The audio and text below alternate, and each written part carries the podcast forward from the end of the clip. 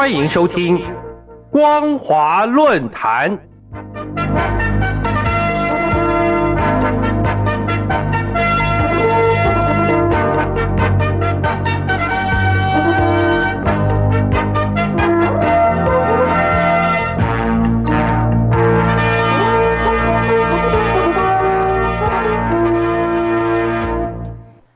各位听众朋友，大家好，欢迎收听今天的光华论坛，我是兰陵。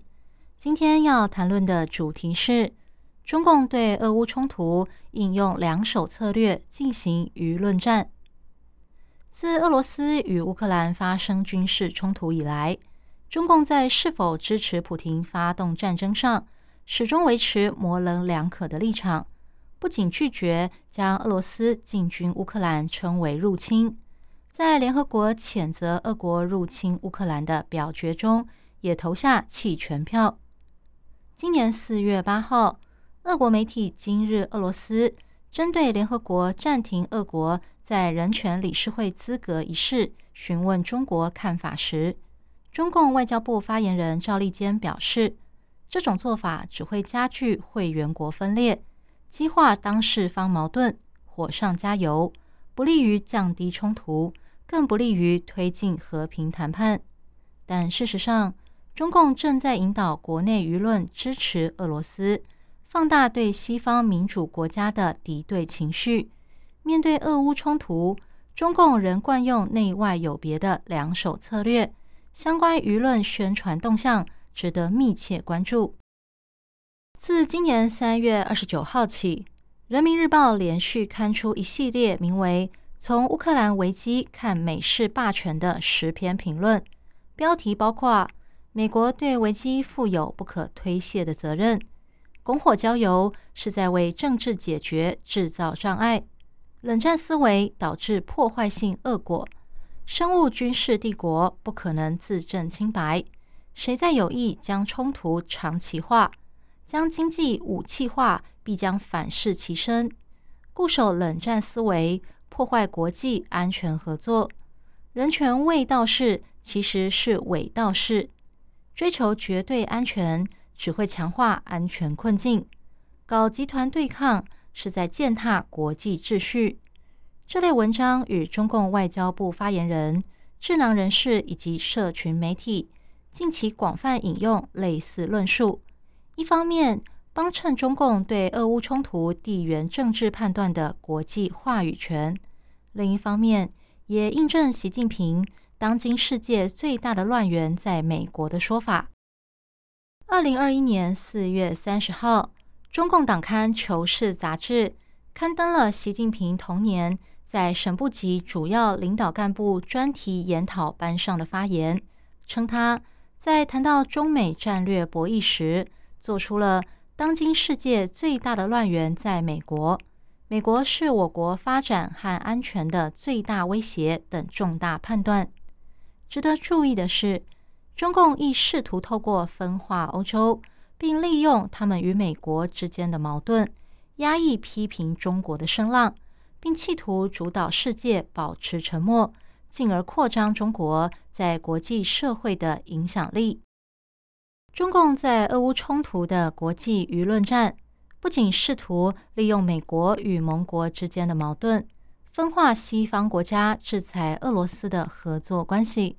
同时也在对内部干部与大学院校进行政治宣传。近期，中共在大陆各地动员干部官员观看、讨论历史教育片《历史虚无主义与苏联解体》。对苏联亡党亡国三十年的思考，该片由中国社会科学院党组主持筹划，在二零二一年下半年制作完成，仅供内部观看、政治学习之用，并未公开发行。但该片的相关内容最近却在网络上出现。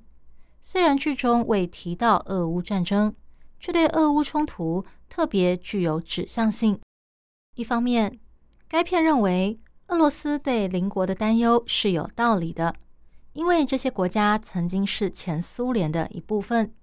另一方面，该片也将苏联解体视为政治教训，意在提醒中共干部官员，绝对不能被西方自由主义所诱惑。该片指出，中国绝不能重蹈戈巴契夫的覆辙。作为苏联的最后一任领导人，他实施开放政策，与西方进行接触。显然，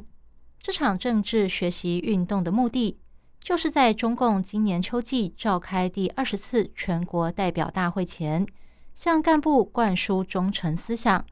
以巩固习近平延续第三任中央总书记之路。大陆大学院校为了让学生正确认识俄乌冲突，特地准备了思想政治课程。自今年三月中起，大陆多个省市相继以乌克兰局势为主题，展开名为“全国思政课手把手集体备课”活动。透过网络直播，向辖下院校的思政课教师授课，要求教师正确引导学生认识乌克兰局势。向学生灌输俄罗斯对乌克兰展开军事行动的正当性。例如，山东、浙江和陕西多省都要求大专院校至小学的思想政治课教师接受培训，认定俄乌战争是在西方冷战思维下北约东扩所致，确保对俄乌之战对外立场口径一致，并引导学生思想。中共透过全民政治学习的方式，不仅为俄罗斯进军乌克兰提供舆论战掩护，同时也为日后面临台海问题时能以退无可退为理由，把对台湾动武的行为正当化。同时，中共也借着乌克兰受到美国所使的说法，煽动学生的反美情绪，使他们在未来的美中博弈中能巩固中共。对内宣传的正当性。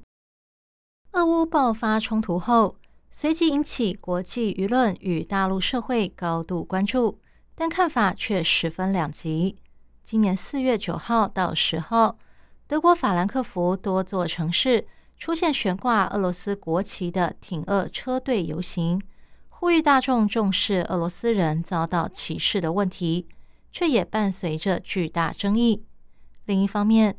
大陆网络社群也不乏反战舆论，北大、清华等十多所大学的一百多名海内外校友发起不同于官方立场的反战联署，坚决反对俄罗斯入侵乌克兰，却遭到百般阻挠。相对的，也有人高喊“普廷大帝捍卫国家安全，支持俄罗斯，支持战争，支持普廷”。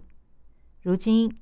中共官方在这场战事中到底应该保持着什么立场，始终是国际社会与大陆内部舆论的讨论重点。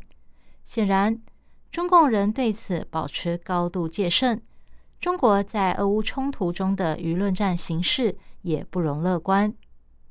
以上是今天的光华论坛，今天分享的主题是中共对俄乌冲突。运用两手策略进行舆论战，我是兰陵，感谢您的收听，我们下次再会。